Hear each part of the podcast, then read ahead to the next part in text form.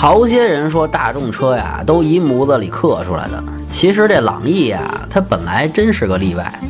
不过这货一二年改款完呐，就跟这宝来是真没啥区别了。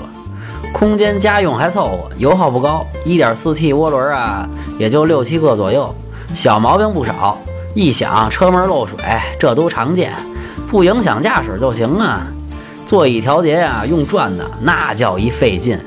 另外，这前排中央扶手和手刹是你顶着我，我压着你。